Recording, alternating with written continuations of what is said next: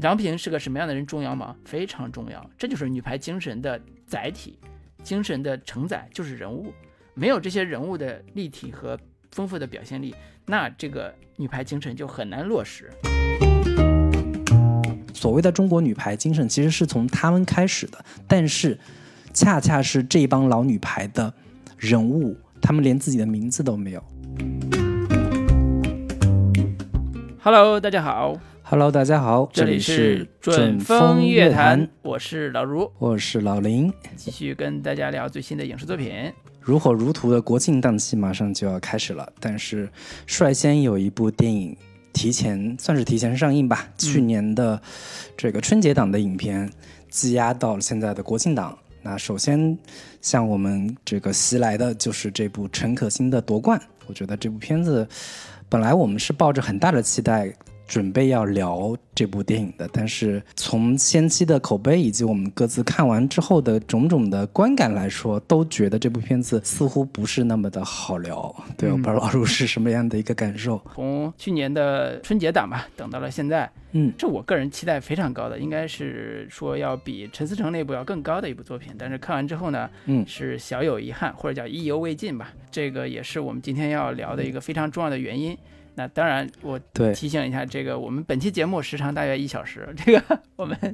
先先提醒一下，对，所以我们会简要，不要先立 flag，简明扼要的会聊一下这个片子关于这个电影本身和女排精神本身，以及这个电影的优缺点部分，哪些让我们觉得有意思，但是哪些让我们觉得意犹未尽，或者说它有败笔的地方，呃，因为为什么不太好聊的一个很重要原因就是它是一个命题作文。相信在中国生活的写作文写了那么多年的朋友们都知道命题作文是什么概念。那这部作品作为一个命题作文来讲，放到陈可辛这样一个香港导演身份上来讲，都是一个非常复杂和非常有意思的一个展现的方式。呃，具体说我们在这个作品里边看到了什么，以及想到了什么，我们接下来可以详细的聊一聊。是，那我们就废话不多说，在正式进入节目之前呢，我还是先给大家说一下，欢迎大家加入我们准风乐坛播客的听友群，在微信当中搜索“准风乐坛播客”的首字母 C F Y T B K，就可以找到我们的微信小助手，把你拉到我们的群聊当中来了。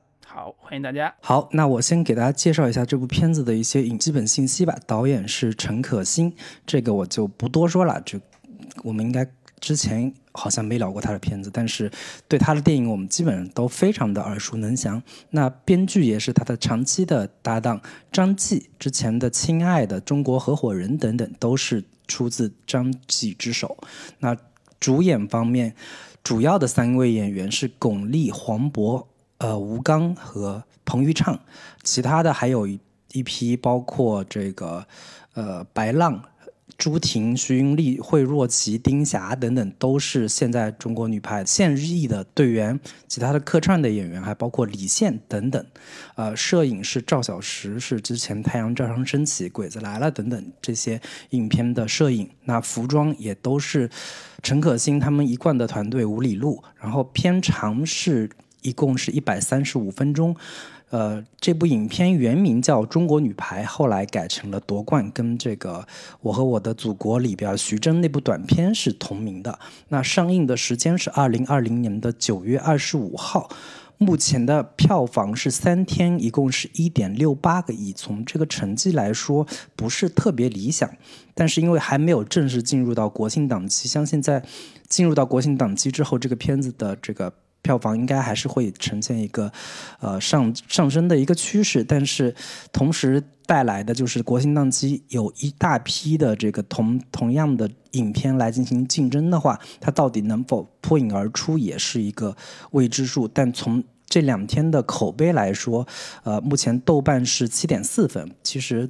就陈可辛他的电影的序列当中来说，这不算是一个很高的分数。但，呃，基本的信息就是这些。陈可辛这部新作呢，也是很多原班的团队了，但是让人眼前一亮的还是演员部分里边有大量的我们呃之前看比赛的时候出现过的女排运动员们。而且让我意外的也是说，这里边的女排运动员的戏份非常的重，它并不像很多电影里边只是来插花客串一下，很多都是主要角色且非常重要的戏份，所以这是让我一开始让我眼前一亮的。也相信很多去电影院看这个电影的观众啊，都非常熟悉女排的话，都是绝对能让你呃大饱眼福的，这是一个非常好的一个一一个事情吧。而且郎平的女儿白浪也是出演了郎平自己年轻时候的这个形象，这两人长得是非常的像。嗯，对，那我们闲话不多说，要不打个分儿开始。嗯，对，打个分数，老卢你可以先打个分数。好，我先来，我这个先打分七点五分儿，呃，比豆瓣儿现在还要高一点。对，这个是我对他的一个呃情感上，包括我个人对陈可辛导演，包括对这个作品本身的一个总体的一个评价看法。呃，首先呢，我总体的感受先说一下，这这个是让我稍有遗憾且意犹未尽的一部作品。第一个是说他在一九八一年对日本的经典之战和二零一六年对里约奥运会上对东道主逆袭的这个比赛，非常的好看，所以它这个还原程度非常的高。中间呢又插了二零零八年北京奥运会的和平大战，就是陈忠和和郎平作为中美两个主教练的和平大战。就是中间这三段，我觉得作为编剧来讲，结构非常的好，我看的也非常的觉得有意思。他这种叙事的方式抓的点很准，但是我自己看完之后，我觉得为什么意犹未尽呢？是因为我觉得这里边关于女排的精神气质的部分，让我非常的遗憾。我觉得它跟时代的关系，它跟这个女排的关系，都有很多地方没有说透的地方。比如说那个一九八一年这段，在我看来是有点像法国都德写这个最后一刻的那种感觉啊，说法语是世界上最美、最美的语言那种。然后体育比赛在当时就是为国争光的。后半截的部分就是第三段的时候，是郎平作为主教练提出一些新的观念，开始改革球队。比如说你爱篮球吗？这种体育励志片的写法，呃，在我看来是这个故事最升华的部分，或者是拍的最有精髓的部分。但是它依然。徘徊在集体主义和彰显个人精神之间的这种别扭的平衡里边。作为陈可辛导演来讲，他我觉得他尽了最大的力量做这个命题作文，但是我依然觉得这是一个非常别扭的一个一个一个作品。呃，甚至说我看很多人都反对说这个电影啊，幸好就是说他这个电影幸好没有拍成这个《郎平传》，但是我个人偏偏觉得，如果拍成《郎平传》，也许更好看。为什么呢？因为一个体育励志片，你如果没有一个丰富饱满饱满的人物，那这个体育励志片很难很难拍好。比如说，我们经常会呃，以前上政治课嘛，就是我们都会学到说，呃，我们要区分某某人精神和某某人的关系。但是如果你拍一部电影，你要讲一个故事，你得说我要拍一部呈现某某人思想的电影，那你怎么处理和这个人的关系呢？你只有把这个人拍好了，你才能处理这个精神。精神的关系，不然的话，你这个命题作文就非常难达到效果。或者是换句话说，我认为这种命题作文一定程度上是违背电影的创作规律的。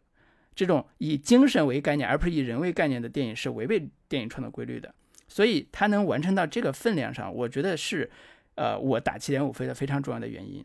对，所以这是我觉得最核心且我最想表达的部分。呃，包括很多观众说，哎呀，这个片子还不如我看直播、看纪录片。效果好呢？当然是因为人物才是最重要的。你如果看比赛，那你看比赛就好了。锦上添花，锦是底子，是这个人物，花儿是那个比赛的部分。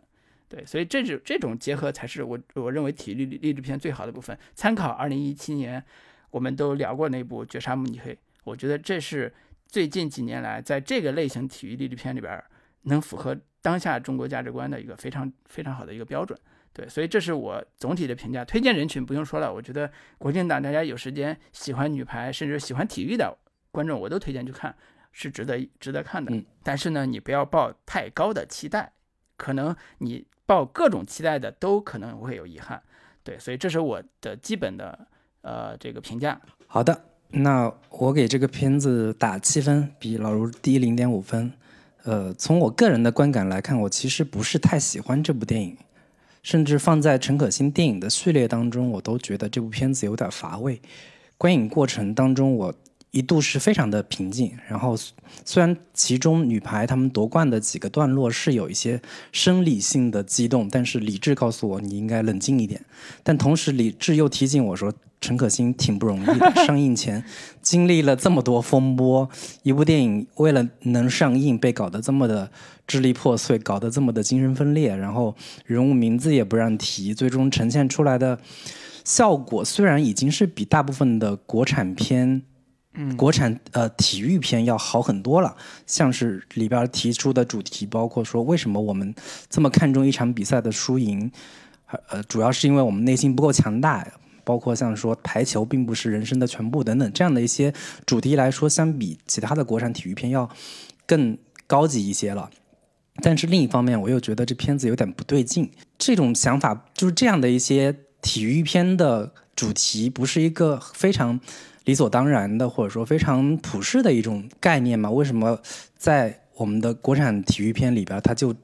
成了一个值得被称道的一个东西？就我我会感觉说，我们的国产体育片跟国产战争片面临的是一个非常相似的一个处境，就是我们刚刚从一点零的时代跨入到二点零，我们就忍不住为它叫好，就好像国产片当中，我们刚开始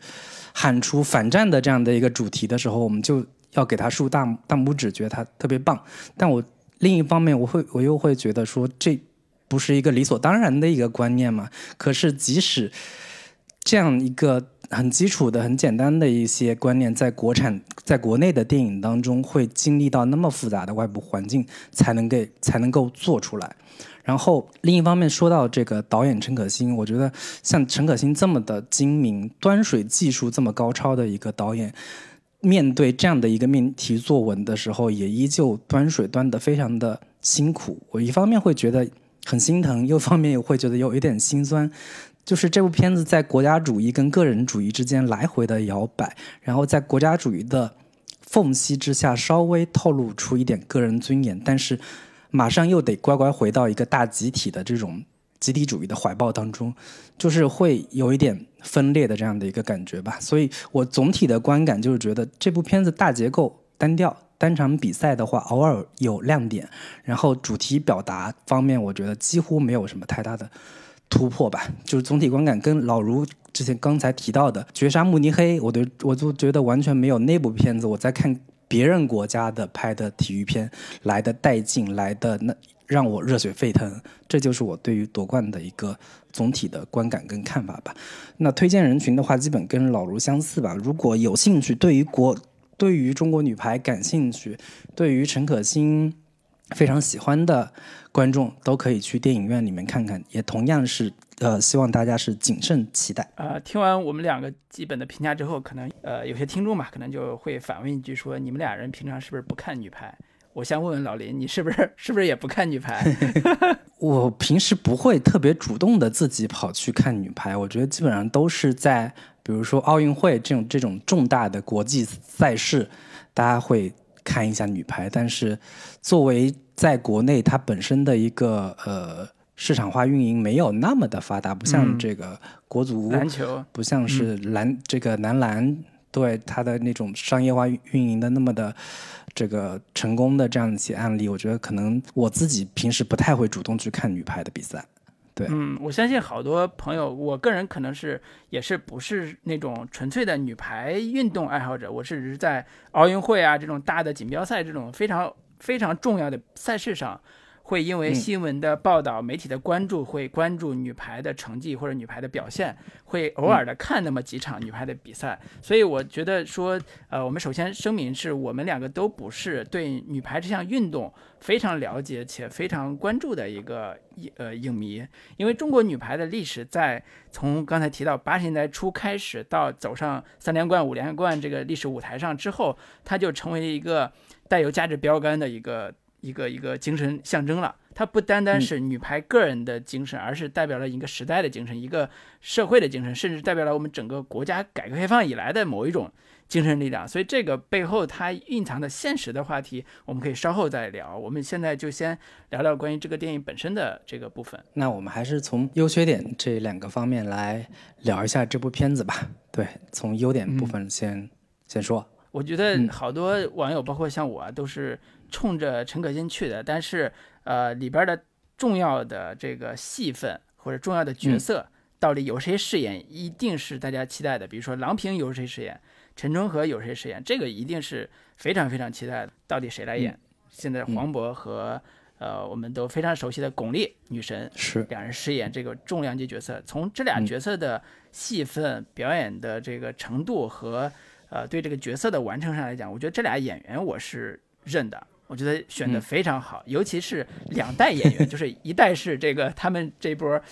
中年演员，还有一波年轻演员，这两波演员我都觉得非常好，尤其是演郎平和这个陈忠和这两个年轻一代的是彭昱畅，然后那个郎平的那个年轻是年轻角色的饰演者是他的女儿嘛，白浪，嗯，就是我一开始不知道那是他女儿，我觉得哎长得还挺像的。我回来看完之后，我一查说竟然是他女儿，所以包括那个导演也说嘛，说这个片子如果，呃，郎平只有一个人来演的话，那就是巩俐。在这个片子上映之前吧，一直营造的很多很多信息、很多话题，我看到的唯一让我觉得说我一定要看的话，那就是郎平，因为郎平在那不是郎平，就是巩俐，就是巩俐。巩俐，巩俐在之前有一次这个类似新闻探班的时候，好多新闻记者就拍到了她的样子嘛。就穿那个那个教练服，然后在比赛现场那个样子，我天，背影神似啊！而且是这个整整个走路姿势，据说也自己做了一些观摩学习，然后模仿那个郎平，就整个姿势体现了一个演员非常非常独到的、非常有表现力的一个部分。就是以前我们都知道巩俐演这种性感的，甚至说更早之前演那个乡村女人，就是她整个人的表现力非常好。那我也非常期待。在这部电影里边，她如何诠释我们都非常熟悉的郎平，就是铁榔头那个人物。我个人觉得，这是我看完之后，我觉得我很喜欢的这个部分吧，就是这俩演员所饰演出来这个角色，我是非常喜欢。我觉得很有意思啊，就是往往我觉得一个片子实在没得夸的时候，大家往往先从演员开始说起，就觉得哎，表演真的是很不错。我觉得就是很有意思的点就在于。巩俐跟黄渤，我觉得说现在中国最优秀的男女演员，应该也不为过吧。所以我觉得，可能绝大部分观众看他们的表演，就就我个人而言，我会对他们的表演会有更高的要求。至少巩俐的表演是能够征服到我的，就是从我们平时能在呃这个电视上看到郎平的这样的一个形象，以及巩俐对于。郎平的这样的一个人物形象的一个复刻，或者说，我觉得几乎达到了一个百分之八九，至少百分之九十的这样的一个复刻吧。就看起来是，确实是气场非常的强大，既有这种巩俐本身自己的一个气场，同时也有郎平她本身的作为一个呃中国女排的一个图腾，作为中国女排的一个象征性的人物，自己的两方面的这种这个气场的一个加持，确实是让我觉得非常的。惊喜吧，整整个过程看下来，但是相对而言，我对于黄渤的这个表演，我会觉得这个角色对他来说挑战性没有那么的大。就是我们在其他的各种影视作品当中看过，呃，黄渤出演的这种相对比较小、有点小人物特质的，然后性格比较亲和的、有有亲和力的这样的一个角色，我会觉得有点，就黄渤这样的一个表演的话，会稍微有。就是不过不失吧，就是在正常的他的一个嗯发挥的范围之内。夸完这俩表演的确是不太好夸啊，就是这俩表演夸完了之后，还要继续要推进一步聊的，就是说，其实这个戏让我一开始非常震惊讶的一个写法，就是他把郎平和陈忠和两个人的戏份做成一个整个贯穿整个电影的一个非常重要的，你不管是主教主教练之争也好，或者是两人的多年的情谊也好，把这俩人写的。呃，成为一个嗯，怎么说主线人物，把他俩的故事、他俩的情感变化，把他最后在呃零八年奥运会的时候那个较量，到后来呃里约奥运会之间的互相鼓励，就是这种的人物情感关联，从他们的年轻时代一直写到中年时代，呃，用了很多的这个戏剧手法，包括一杯咖啡的这个梗，啊，包括他们之间织毛衣的梗，就是送人送毛衣那个梗，甚至到最后这个打电话说听国歌这个梗。我觉得这是编剧的才华，这是编剧的才华，就是能把人物的关系通过主线脉络、划时代的分配好，而且能够让你产生非常强的连贯性。呃，刚才夸了演员，我觉得这这个地方我是要夸编剧的，就是把这俩人物的关系提升到整个故事的主脉络上，把它作为一个中国女排所谓的拼搏奋斗的这个整个历史的一个呃执行者、贯穿者和体现者，我觉得这是呃在编剧手法上来讲完成度还是不错的。对，这是我我想夸的关于这俩人物的第二点。嗯，但是尤尤其是在外部的这种风波之下啊，就是陈忠和这个人物最后连连名字都没有出现嘛，然后在种种的这样的一些限制之下，能把这两个人物的关系从头到尾贯穿到结束，我觉得也是算是完成了他整个剧作的一个。就是整体的架构，通过两个人物的人物关系来进行推进。虽然这两个人物关系并没有说所谓的有一个巨大的这种大起大落的，然后有剑拔弩张的这种这种冲突，然后让人看起来非常的过瘾的那个感觉。但是能把这两这一代女排教练员他们之间互互相扶持、互相鼓励、互相彼此理解、彼此包容的这样的一个，算是同柴。之情，同样为都都是为中国女排付出自己的人生的这样两个人的这种他们的一个贯穿一生的友谊，能够给展现出来，我觉得也是，嗯，也算是其中一个一个一个感人点吧。对，嗯，对，所以说到这儿，我就想问林老师一个问题，就是你觉得这个片子有所谓的抹黑陈忠和吗？为什么陈忠和意见会那么大呢？就是这个可能跟电影没关系啊，但是我觉得当然是因为电影的电影引发的问题嘛，对吧？他肯定看过电影，然后就觉得看过样片或者是看过内部场，觉得这个我很有意见，类似这种，而且他看看起来好像还很有话语权，反正就改了嘛，嗯，所以我我在想说你你对这个问题你是怎么看的？我觉得这个这个问题，但凡看过这部电影的人，应该都不会有这样的一个感受吧。就是觉得这片子在抹黑陈忠和，或者说对他有谁有一些什么样的负面的一个展现。至少从整个成片看下来，对对他的这个所谓的陪打教练这个这个人物这个身份，其实从头到尾都是一个非常正面、非常积极、非常的这个呃得体的一个展现吧。就是，嗯，我觉得嗯，到底有没有？就是对他有有进行抹黑，我觉得这个只能问陈陈忠和本人到底为什么会有这样的一个感受。反正据说之前他是看了预告片以及种种的各方面的网上的一些言论吧，然后产生了这样的一个一个事件。对我个人的以小人之心揣测，就是我看这个电影之后，我也揣测说，为什么陈忠和这个教练呃那么有名望了，还要对这个电影有这么多的意见？我看之后有个小人之心揣测，就是我觉得他看到他也许看到后半节会觉得这个电影关于女排精神这个塑造，不是他来不是他来完成的，就是这个电影很有趣，就是前半节有个教练，就是一九八一年的一个教练是当时是袁伟民教练，袁伟民教练后来是国家体育局的非常高的高级的领导，副部级领导了。然后后半节重点是写郎平，就是 写郎平怎么重新塑造了。女排的精神，怎么在新的时代里边去把女排打造成一种新的新的新的队伍？然后对于陈忠和陈忠和教练在呃零四年雅典呃奥运会，包括非常多多的赛事里边拿到金牌这个事儿一笔带过了，就是好像他对女排没什么贡献。然后到了这个零八年又被败在了美国的这个主教练郎平的这个手下，就好像。是这个感觉让他贬低了，好像是说啊，就是有一点贬低他对于女排的贡献一样。但是我觉得这这就是我为什么要说这个编剧写的好的原因，就是你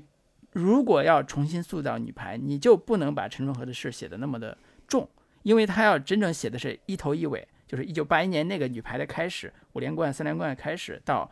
呃，这个郎平怎么重新把女排打造出来，我觉得这是一个戏剧任务。然后如果一个当事人觉得这个戏剧任务，把我的功劳给抹抹掉的话，那我觉得这真的是有点误解电影本身的诉求了。所以这是我个人小人之心揣测啊，或者说，呃，对于女排精神这个问题上，可能陈忠和教练自己有自己的想法。对，所以这是我自己的理解。嗯，对，我觉得这个问题咱俩在这儿讨论也是讨论不清楚的，就只能是当然当然当然。对，陈忠和自己有有一些什么样的观感，他觉得自己受到了不公平的这个。描写或者说不公不公不不公平的展现，我觉得这个可能这都是有一些自己他个人的一些想法吧。对，如果说到优点的话，我觉得我我我的优点的话，我觉得我会首先颁发给这个陈可辛导演。我觉得作为一名资深的 资深的端水大师，作为呃现在这批北上导演最成功的一个。这个香港导演的话，我觉得他这次也算是顺利完成任务了吧？就在场外有那么多风波、那么多不稳定因素的这个干扰之下，他依旧可以让这部影片首先能拍出来，首先是能完成出来，并且上映了，确实是一件比较不容易的事情。因为中国女排，它不仅仅只是一项普通的。这个体育运动，它寄托了一代中国人的情感，一代中国人的爱国热情在里边那到底应该怎么处理这么一个宏大的一个命题？又要又要让上面的人满意，同时又不能丧失它的影片的一个商业性、娱乐性，这确实是一件非常困难的一个事情。以及中国女排的种种的事迹、种种的他们的比赛的种种细节，我觉得我相信很多观众都已经是。提前都已经知道了这样的一个前提之下去完成这部电影的话，他最终他是选择了三场比赛：一九八一年的中日之战、二零零八年的中美之战和二零一六年的中国跟巴西之间的一个一场比赛，用通过三场比赛的这样的一个方式吧，比较聪明的一去完成了这个整个女排从一九八零年代开始到二零一六年这整个这么。长的一个跨度之下，来这个讲述所谓的女排精神，讲述中国女排的这样的一个历程。我觉得他从叙事策略来说，他让我想起了之前阿伦索金这个编剧的一部叫《乔布斯传》吧，应该是也是把乔布斯生生平的三场重要的演讲之前的一个段落，把它给表现出来。然后那个，我觉得这个这个。呃，编剧技巧、编剧策略，我觉得算是比较成功的一一次本土化的一个尝试吧。我相信陈可辛从阿伦索金那应该也是学习到了不少的编剧经验跟编剧技巧。之前中国合伙人的时候，就是对于社交网络的一次比较成功的一个扮演吧。虽然这次的扮演并不如《乔布斯传》它所呈现出来的那么的荡气回肠，但对于中国女排那么长的。历史而言，这样的取舍是相对比较得当的。他陈可辛自己也说，这部电影其实如果拍成网剧的话，可能是他更合适的一个载体，因为能够把整个的这样的中国女排从八十年代到现在这样的一个历程，能够更这个充分的得到展现。然后，他现在目前所选取的三场比赛也是有不同的侧重点。从八零年代，中国女排所代表的是中国。人民想要这个奋发，想要向世界证明，大家都心里憋着一口气，想要这个抒发出来的这样的一个中国女排的精神，以及到二零零八年的侧重点是在于郎平作为美国的主教练，她曾经是中国女排的铁榔头，然后如今又以中国女排的对手。的身份出现在讲他的一个内心的挣扎跟纠结，以及二零一六年更多的是放在说新一代的孩子们，他跟以前的中国女排到底有什么不一样？我觉得他这几个时间段的选择，几场比赛的一个选择，以及每一场比赛所代表的意义和它背后的表达的一个侧重点，其实通过这几个段落都还是能够比较清晰的展现出来的。对，这个是我觉得这部影片还值得。肯定的一些方面吧。你刚才夸这个导演这个部分，我觉得其实主要是在夸编剧，就 就是张继，张继编剧的确是国内现在写了所谓的现实主义吧，呃，基电影的头基本上算是头把交椅了。就是之前中国合伙人啊，亲爱的啊，反正就是这个编剧在处理类似题材上，他跟我们当下包括呃。所谓中国女排这个历史是没有隔阂的，陈可辛可能是有一点隔阂的，他是没有隔阂的。所以，呃，我甚至都在想一个可能有点马后炮的这个想法，就是中国女排这个故事谁拍更合适？就是陈可辛当然拍出一个我觉得还算可以的一个版本，但是如果换个人来拍，换个人来指导，会不会把这个故事能抓得更好？那这个人我自己第一念头你知道是谁吗？第一念头闪现出来，张艺谋。就是我觉得这个故事没有比张艺谋更合适的人选了，真的，我我在想说命题作文和女排精神和时代痕迹集体记忆吧，就什么烫头庐山恋，冲出亚洲走向世界啊，时代之声的宋世呃宋世雄老师，就是所有这一切，跟我觉得跟所谓我们国师啊，就是张艺谋导演的整个人生历程是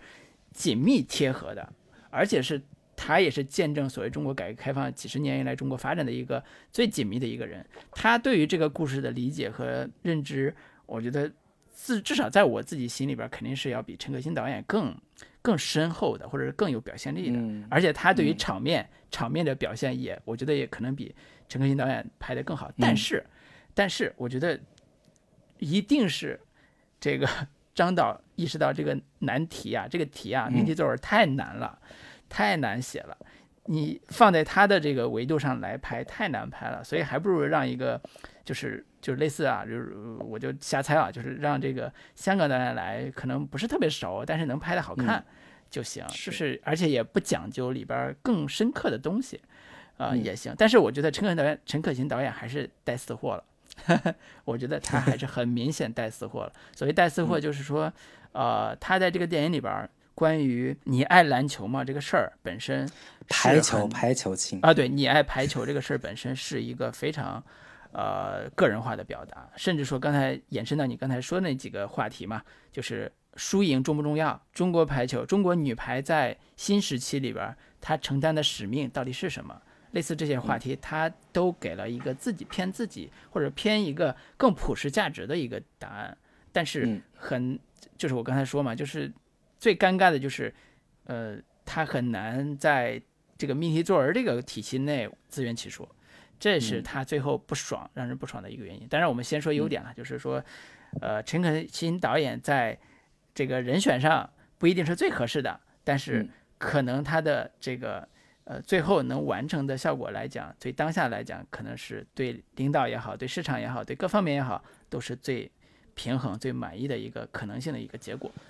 所以这是我我觉得陈可辛导演为什么我们心疼他，也是 这个原因，不容易。但其实陈可辛对陈可辛导演一直以来啊，就是尤其是近几年吧，他特别擅长做的一个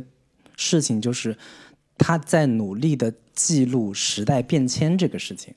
就是包括中国合伙人也好，嗯，包括他最早之前的甜蜜蜜也好，其实他非常敏敏锐的想要捕捉到时代变迁在个人身上的印记，他其实挺擅长做这个事情的。然后我觉得，嗯，陈可辛也是努力试图要去这个把中国女排在经历了这样的一个时代变迁之后。到底有哪些东西是留在个人身上的印记？到底是什么？这个事情，他其实还挺努力的，想要去做这个，是做这个事情，但最终似乎呈现出来的效果，至少对我而言，它并不是那么的令我满意啊。如果让我选择一个可能更合适拍这个题材的导演的话，我觉得看了之前《我和我的祖国》里边徐峥拍夺冠的那个那个劲儿，以及他所呈现出来的那个那个那个情绪的话，我觉得可能徐峥拍会拍出一版不一样的。感觉的，或者说更接地气一点的中国女排的这样的一个影片吧。只不过说，作为官方来说，徐峥这样的导演就是一向拍商业片起家，然后拍喜拍喜剧这样的一个导演，来拍这种这么重大的这个主旋律题材的话，似乎不是那么能搭能登大雅之堂吧？会有这样的一个感受。刚才提到陈可辛，就是他之前不是拍了李娜嘛？呃，我就觉得李娜是还没还没上呢。对对，还没上呢。就是我觉得李娜是他的真正的个呃真正的所谓的感兴趣且会能拍好且呃非常适合他的一个题材，又有时代，又有个人化的表达，又有一个呃运动员的成长，呃，而且矛盾也非常的充分。我觉得这是他的长项。但是拍这种女排这种命题作文，我觉得我自己觉得不是他的长项。你像中国合伙人，也不是命题作文啊，它是一个呃民间的一个公司，然后跟这个时代结合做大时代下人物小命运的这种这种故事，就这个是特别他的个人的风格的。但是女排可不是，刚才提到女排都是时代精神啊，是一个我们中国整个改改革开放的某一种时代精神。这个命题，我觉得它。不是特别能接得住，我自己觉得啊，呃，三联生活周刊这期有一个这个专访，就是女排的价值，一个装得下时代情感与共鸣的故事，呃，我相信这个是呃这几个词儿，时代情感和共鸣这三个词儿，在陈可辛的很多作品里边都有体现，但是可能这部作品里边，至少在共鸣这个层面上，我觉得完成的并不算高，但是他牛逼的一个地方就是他能够调教这帮年轻的呃体育选手，在无在这种大荧幕上去表演他们自己。虽然你说表演自己还不容易嘛，但是我我说实话，我觉得是还是很难的。尤其像后半截朱婷这种角色，她有一定自己的戏份和自己的人物成长这个弧光的话，那对于表演来讲依然是非常难的。所以我觉得这个专业导演或者职业导演在职业素养和调教演员这个能力上，这个电影也是完成度还是不错的。就是在我们看到的所谓的女排选手、女排职业的这个运动员身上。能给我们呈现出这么淋漓尽致的和精彩的这个比赛现场，呃，我觉得还是需要一定的功力的。对，所以这是我觉得，呃，我们不管怎么说，在第二部分夸陈可辛的时候，还是要承认陈可辛的确在很多方面对这个电影、对这个作品吧，加了非常多的分儿。说到加分的这样的一个点的话，我觉得他对于排球运动赛场的一个展现吧，至少我我之前没怎么看过，就是。有哪部电影是以排球作为这个主要的运动项目，或者说作为体育片来说讲排球运动员或者说排球这个赛事的电影？我之前是没怎么看过，所以从这个意义上来说，这应该是国内呃，我我印象我我印象中之前没有其他的排球题材的电影的。那这部片子对于排球运动以及在赛场当中的排球的这样的一个比赛现场，我觉得它展现跟还原其实是非常有这种呃临场感的，就是包括在比赛过程当中，女排运动员他们到底面临哪些困境，然后对手的一个技术特点，通过这三场比赛都有比较。相对比较细致吧，尤其是最后一场的这样的一个，几乎是全程都给它展现出来了。我我在电影院的时候，我身边的观众对于整个的观影过程当中比赛的赛场的那部分，其实看的是非常的专注，并且是全神贯注的这样的一个状态。然后对于面对女排运动员们，他们每每一个得分的时候，他们会非常。开心，非常激动。然后当 面对这个被对手压着打的时候，又会替他们非常捏一把汗、着急的这样的一个感受，就有一种，就当年。观众看什么李小龙霍元甲大战俄利俄罗斯大力士的这种 那种那种赛场的这个感受吧，以及他在表现形式上有大量的这种巨大的比分的数字呀，然后大量的就是演员的一些特写，能把这些气氛跟氛围都烘托的非常的有这种在场感，有这种直播的这样的一个感感觉，我觉得这个部分也是值得肯定的，对。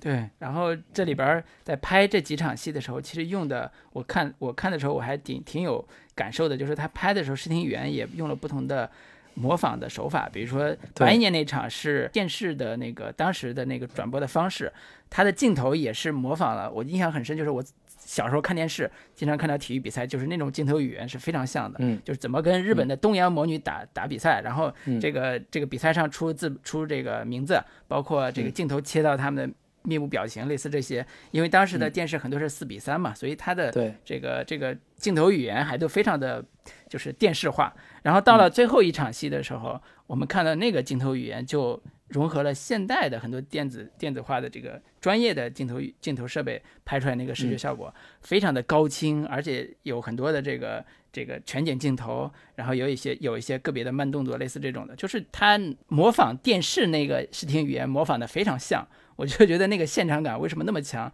就是他模仿的太像了。我在电影院看的时候，也是好多观众在旁边为他们加油。我说这个看戏呢，你要不要这么专心，要不要这么专注？而且 而且就是这些比赛结果，我们提前都已经是知道的。对啊，所以在看的时候，怎么怎么有种看现场直播的感觉呢？嗯嗯，而且它里边像呃最后一场那个大比赛的时候。经常会在紧张的比赛之中穿插一些小的幽默的小小小细节，比如说那个有一个女排的发球手，每次都要转好几个球，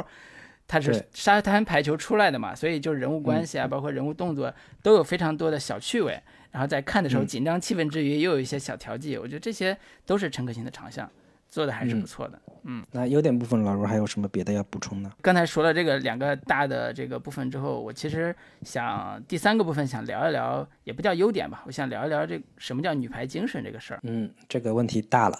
对我们刚才前面也聊了这个电影本身，包括女排的一些比赛了，呃，然后第三个部分，我觉得不得绕不开的一个就话题就是，呃，什么是女排精神？好多人就说那个陈可辛这部电影是夹了私货的女排精神，那女排精神到底是什么？我其实，在想这个问题之前，我也没有一个明确的答案，或者说我没有从小受的教育说什么是女排精神。如果简单来分析的话，可能我觉得叫顽强拼搏算是女排精神。我不知道 林老师你自己 之前这个经历或者是这个学习的过程中有没有这个对女排精神这个这个事情有没有一个概念上的提炼？我其实并没，我对，因为我我的这个成长背景啊，这个。我出生于一九八六年，然后那会儿他们 他们已经拿下五连冠了，所以我并没有能够赶上这样的一波对于学习女排精神的这样的一个时代的一个氛围吧。所以对我而言，你说女排精神跟就是大量的共和国所就是。官方意识形态所塑造的，比如说什么大庆油田这种大庆精神啊，等等的这些这样的一些东西，对我而言其实是很类似的一个，嗯，就是官方要提倡的某一种价值取向。那你如果简单而言去理解女排精神到底是什么，其实就是一个，呃，在我们。刚刚百废待兴，刚刚向外面、向全世界证明自己，让让别人看到你的存在的时候，刚刚好有这么一个一一批一批女排运动员们，他们能够向全世界展现说，原来中国人就用这部电影里边那个这个吴刚所那个教练所说的那个话，就是说中国人行的，中国人可以的。其实，其实你简单直白的去。概括的话，其实就是一种，呃，向世界证明，呃，中国人是可以搞好排球运动的。对，我觉得其实其实就是这样的一个很简单的一个一个一个提炼吧。对你说的这个是一九八一年，这个现实中也是袁伟民带着他们去打比赛嘛。然后那个时候，你记得不记得电影里边有一个标语“冲出亚洲，走向世界”，这个是非常有年代感的这个标语。其实它代表了当时的中国体育运动健儿的一个历史使命吧，就是冲出亚洲，走向世界，向全世界人证明自己中国人行的。就这就是当时呃女排精神五连冠、三连冠给我们整个国家带来的一个强心剂，就是我们在改革开放嗯百废待兴之初吧，就是有一个向世界证明自己的一个。发生就是这个是一个早期的女排精神的一个提炼，但是当我们看到后半节的时候，陈可辛导演在后半节处理关于呃两千零八年甚至到呃二零一六年这场非常重要的这个这个比赛的时候，里约这场比赛的时候，他面对年轻的运动员提出的新的女排精神，其实就已经有变化了。现实中那个郎平教练也提过说，女排精神并不是赢。就是女排精神不是赢得冠军，而是知道不会赢也会竭尽全力。其实这个时候，我们已经看到，不管在影里边、电影里边还是现实里边，大家对于女排精神那种所谓的必须要赢下比赛、必须要为世界向世界证明自己这个部分已经有变化了。像郎平这个教练在电影里边，他表达的是你要学会热爱这项运动，然后你要找到你自己，你就要成为成就你自己。那这个就是从一个非常我们说一九八一年那个时代的一种国家主义或者是集体主义这种风格，变成了后期的偏个人主义的这种以个人价值为导向的这种风格。但是难就难在说，一旦回到个人价值就偏轨了，就脱轨了，所以还得回到所谓的当时那个。呃，几十年前大家一起训练那个小屋子，重新再重温女排精神，所以女排精神就好像说它就是一种集体主义精神。我觉得这种，呃，如果这么说的话，那我可能会把女排精神概括成三个元素，叫顽强拼搏、为国争光和举国体制。这是我自己总结的女排精神的这三个词。顽强拼搏就不说了，就是这是一代又一代女排健健儿她的这个精神气质。为国争光，那就是。他必须是一个拿下比赛、为国家争取荣誉且证明自己的一个一个一个一个行动，而且他重点是为国争光。然后举国体制，这也是在电影里边提到，但是又讳而不谈的很多很多的背后的背景的东西。因为一九八一年这场呃三连冠之后的三连冠、五连冠，它代表了中国举国体制运动的成功。这个成功也不仅仅不仅是在女排这个领域里边，在类似于像乒乓球，也是我们的国球嘛，就是它也是因为举国体制，所以非常成功。但是到了九十年代之后，我们呃，在整个的市场经济，包括融入全球化这个浪潮里边，我们发现，也许还有另外一种办法能让体育变得走得更好。比如说篮球运动，我们看到，呃，进入 ABA 就姚明进 ABA，包括我们在整个 CBA 的整个市场化运营中，也发生了非常可喜的变化。举国体制一度成为大家诟病的一个，呃，一个所谓的现象吧。就是尤其在中国足球这个领域，大家我咱俩都喜欢看球嘛，就是中国足球里边对于举国体制这个弊端的体现简直是淋漓尽致。所以很多很长一段时间以来，呃，举国体制并不是一个特别好，就是怎么说去崇洋的东西。呃，所以这个电影到最后要体现出个人价值的时候，当我发现他又往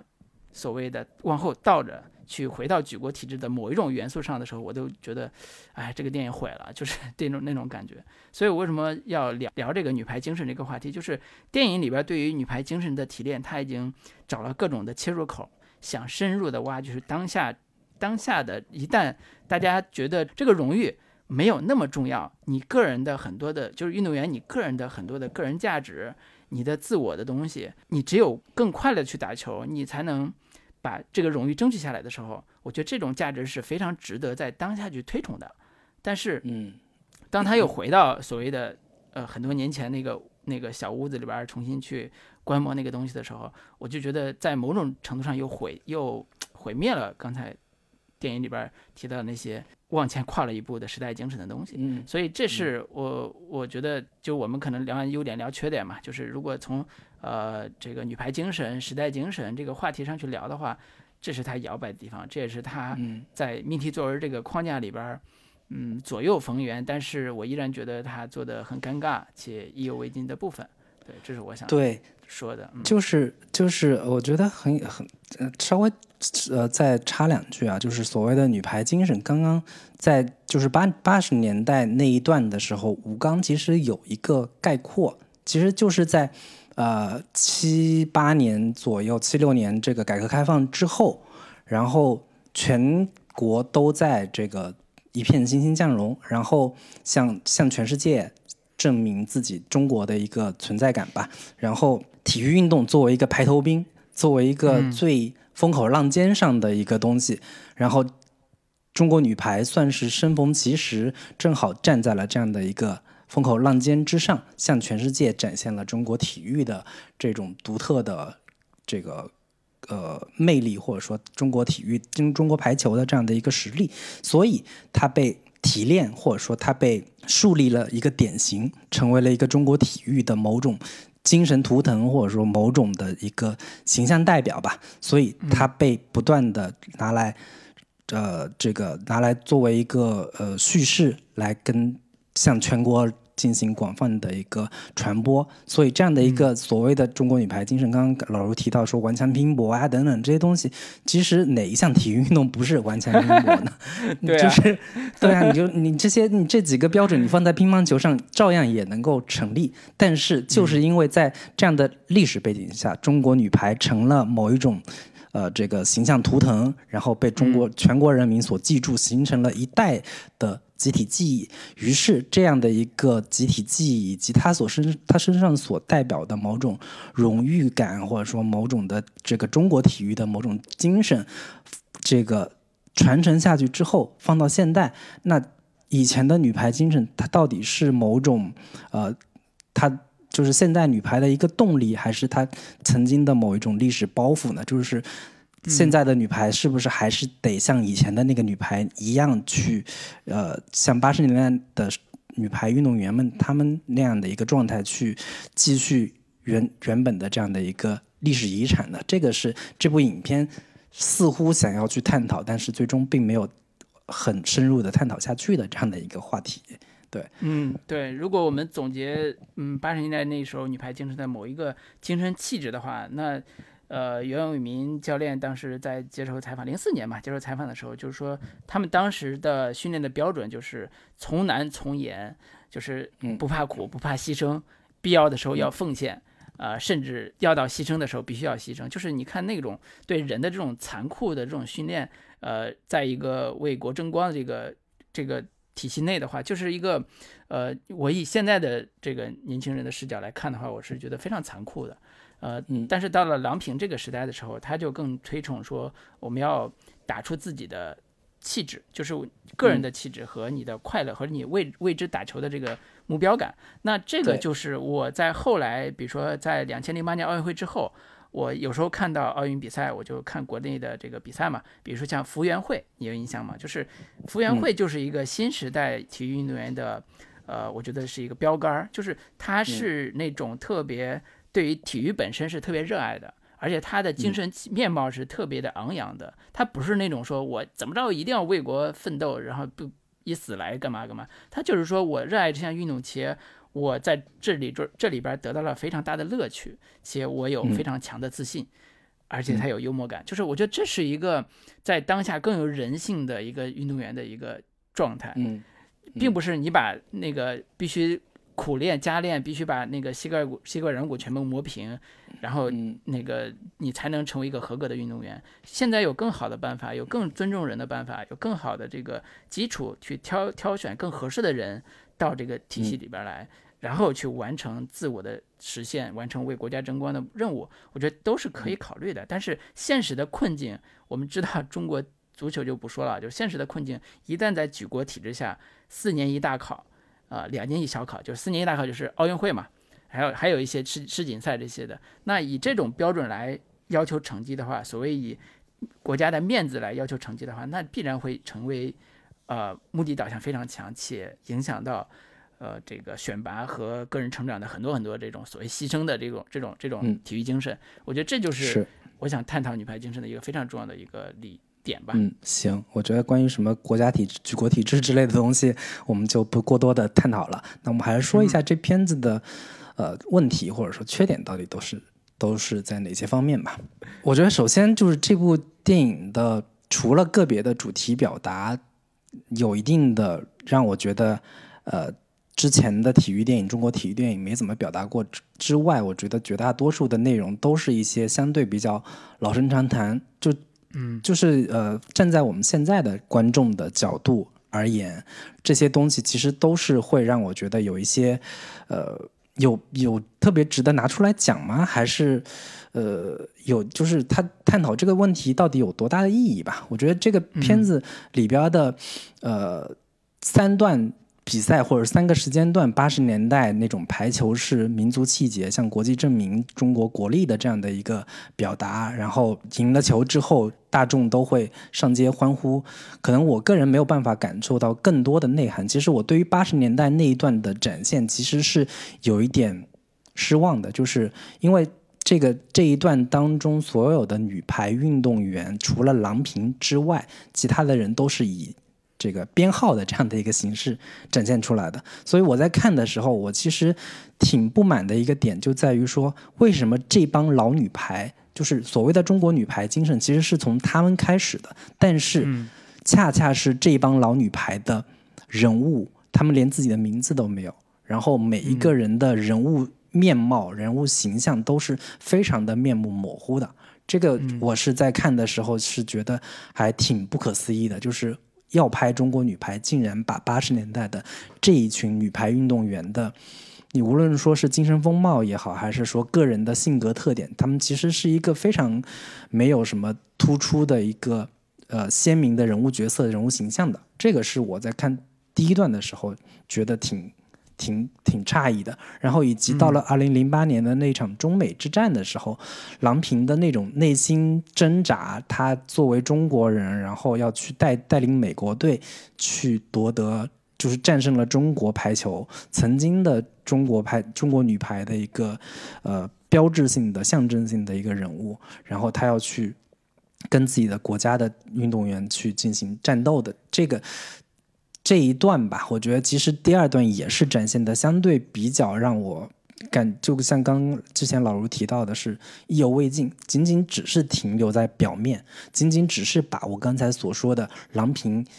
面对中国国家队他的内心挣扎，然后以及中国国人面对他赢了中国队的这样的一个现状的时候，也是有点呃藏着掖着，也并没有说特别把这个点作为着力要批判的一个点。当时我看那个镜头里边。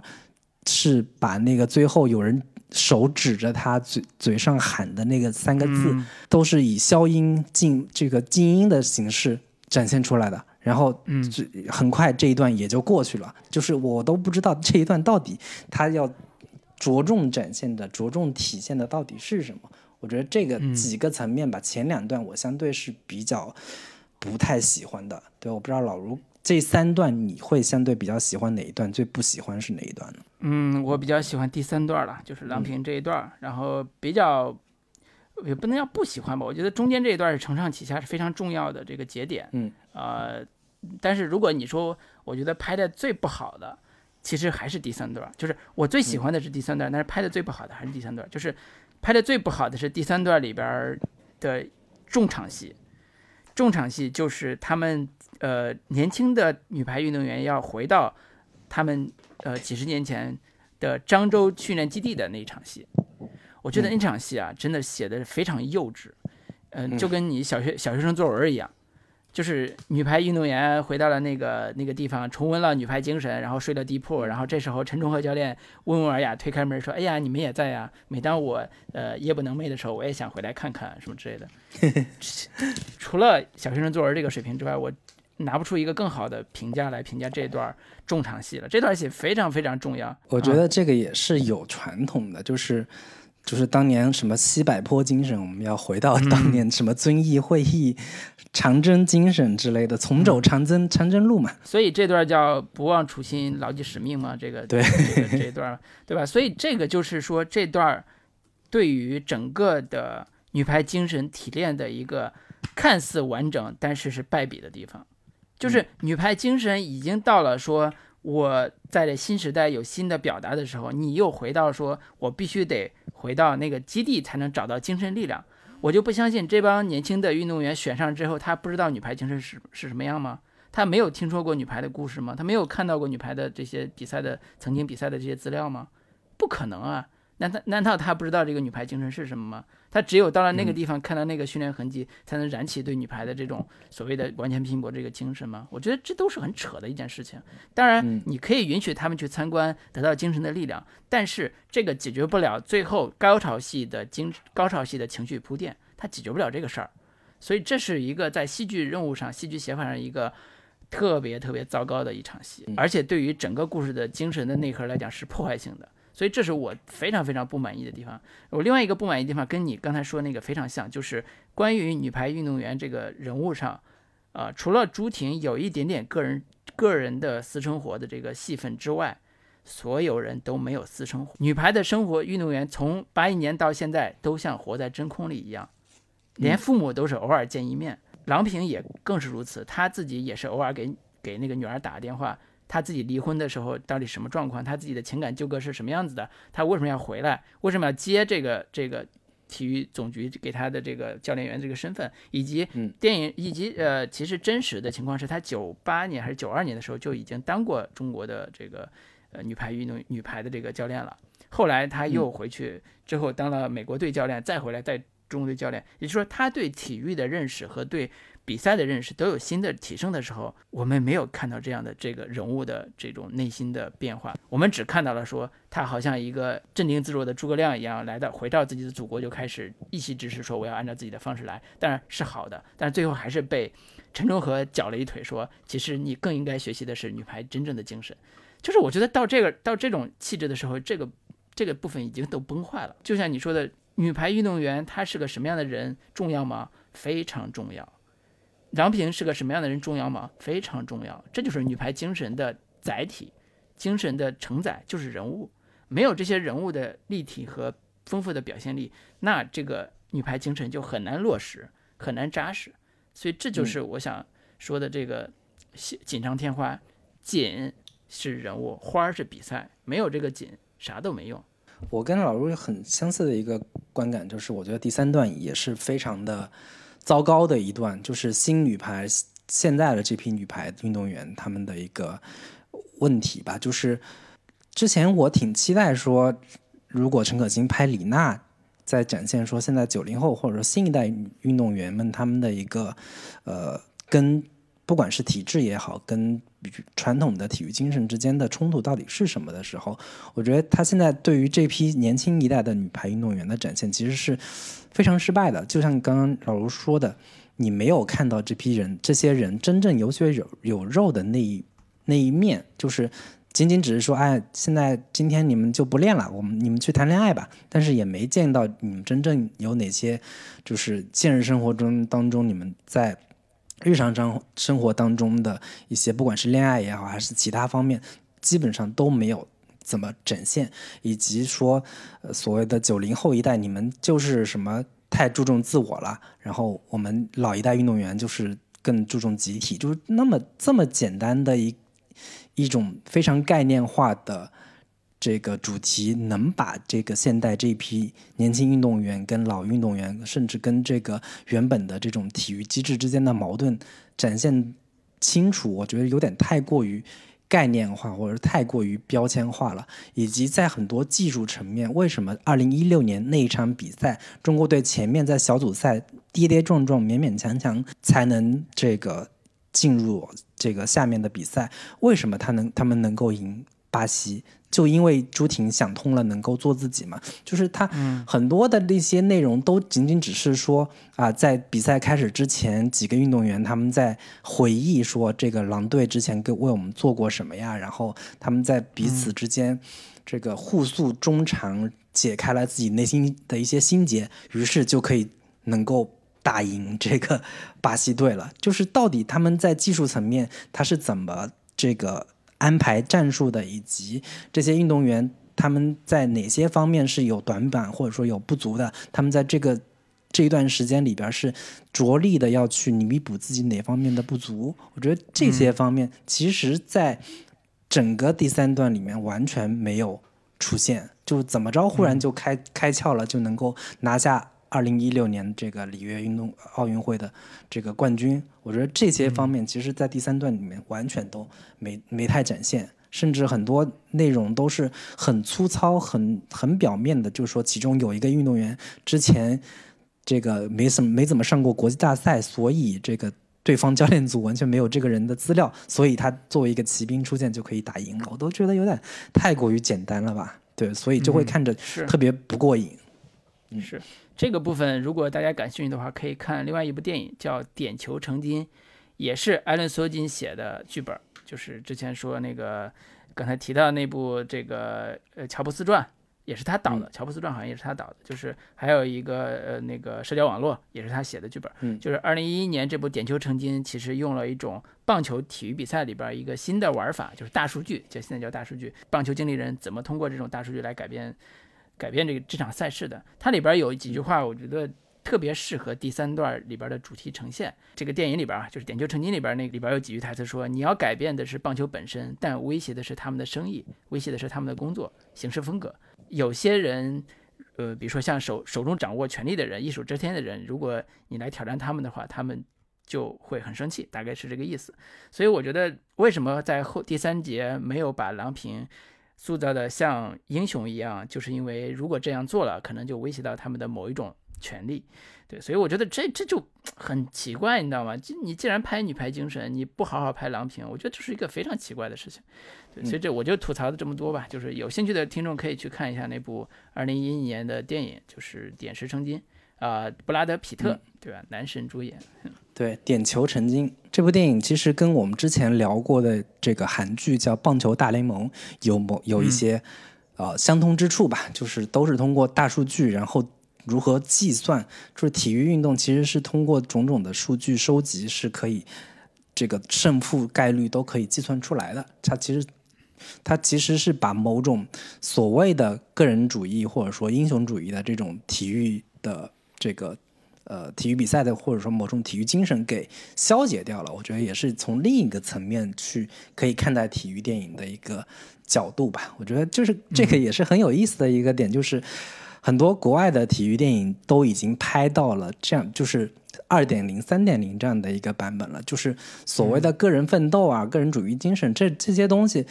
在很多好莱坞的体育电影里边，都已经是一个特别老生常谈的一个话题了。包括我们之前早年间也看过大量的类似题材的呃体育电影，包括像什么卡特教练呀等等的这样的一些电影，它其实是相对比较二点零版本的这个这个传统的体育电影了。但是放在呃中国体育电影的这样的一个维度上上来说，它依旧是一个我们我们正在努力去迈进的一个方向吧。这个点也让我想起另外一个话题，当然长话短说，就是为什么我们的体育电影不能走向世界，而世界上很多的优秀体育电影能够影响到我们？难道是我们自己格局太小，视野不够吗？还是说我们没有一个全人类共通的一个情感表达？就好的电影应该是民族的，也是世界的嘛。你比如说《摔跤的摔跤吧爸爸》，人家也有体育励志，然后也特别的在国内也特别火。呃，你说人家有顽强拼搏精神吗？也有啊。嗯，所以我有时候老是在想说，如果你反思一下，我们的电影为什么不能走向世界，连体育励志片都走不了，走都不能影响到普通人类的话，国国际人类的话，那一定得反思一下，我们到底是哪儿的问题？对，所以这是我觉得，呃，有时候看电影不只是看电影本身，是要看它的影响力，是要看它的生产机制，是要看它的呃整个在国际视野上它的这个话语权到底在哪儿？就是我们为什么不能影响到别人？反正老是觉得老是一聊说我们要举点球成金，一聊就是要我们要举举这个刚才提到的绝杀慕尼黑，好像说我们多看不起我们电影似的。但是我们也得想想说，那我们为什么不能让别人喜欢我们的电影呢？对吧？到底原因在哪？对吧？所以这个就是这个，嗯，我就说这么多吧，长话短说。嗯，对。行，我觉得这是个复特别复杂的问题，我们一一两句话也说不太明白。今天关于。夺冠这部片子，其实我们就快速的把它给聊完了，然后基本的我们想表达的也都在这些了。然后其实也也有挺多想要吐槽的一些点，但是我觉得对于这部电影。呃，过多的吐槽其实未必是一件特别合适的事情，因为毕竟中国体育电影其实也还是在一个相对比较起步的一个阶段。陈可辛拍了这么一部，呃，带有命题作文性质的片子，以及它背后又有很多，就是没法没办法说拿到台面上来说，同时又有大量的一些外部的场外因素的一个。干扰之下，它最终最终呈现出来的这样的一部电影，它经过重重的，甚至是有些我们能够明显看到的删删改的内容，甚至很多这个演员的台词口型跟他的台词是对不上的。在这样的一个情况，这样在这样的一个基础之下，它呈现出来的这样最终是这样的一个结果的话。我们觉得，我会觉得山队有一点遗憾，但是也只也也目前的一个现状来说，它也只能是这样子了，对。嗯，那让我们继续意犹未尽吧。这个片子就聊到这里，我们可能也有一些意犹未尽的表达没有说完的，但是也就如此吧。嗯，对，我们只能期待说陈可辛他拍《李娜传》到底是一个什么样的一个成色。嗯，好，我们继续期待。新的一部体育励志片《李娜传》。行，那我们今天关于夺冠这部片子就跟大家聊到这里。最后还是要再说一下，欢迎大家来加入我们准风乐坛播客的听友群，在微信当中搜索 CFYTBK 准风乐坛播客的首字母就可以找到我们了。欢迎你们的加入。好，欢迎大家。好，拜拜，拜拜。